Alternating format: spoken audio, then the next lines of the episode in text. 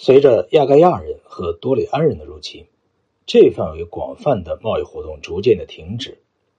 地中海东部的人们退回到了自给自足的小农生活当中。最早恢复克里特岛人的贸易活动的是腓尼基人。这个操着闪语沿地中海东部狭窄的海岸平原定居下来的民族，很快发展起繁盛的中介贸易。他们向东来的商队大宗买进墨药、香料和美索不达米亚的各种工艺品，从海外国家进口各种金属、兽皮、谷物、橄榄油和奴隶，而他们自己则制作精致的家具、珠宝饰物、金属器皿和纺织品，运销外地。其中，纺织品占有主要地位。是用他们自己畜养的羊身上的羊毛制成，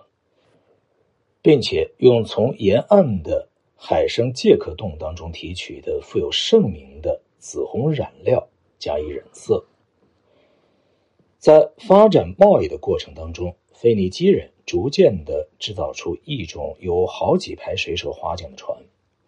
这种船速度很快，适于越来越向西推进的远航。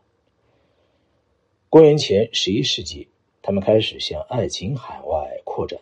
到公元前九世纪末，他们已经进入地中海西部，并且在非洲西北岸、西班牙南岸、西西里岛、马耳他岛和巴里阿里群岛建立起商业据点和殖民地。他们甚至还大胆地越过直布罗陀海峡，远航到英格兰的康沃尔，因为在那里盛产他们一心追求的锡。从大约公元前十一世纪到公元前八世纪的后期，腓尼基的水手和商人控制了地中海海上贸易的大部分。从那以后，希腊人在人口压力的刺激下，以竞争者的面目出现。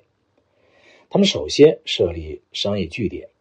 这些商业据点后来在土地资源许可的地方都发展成为农业殖民地。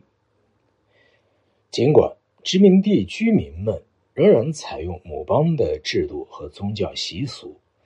但这些殖民地完全不受母邦的控制。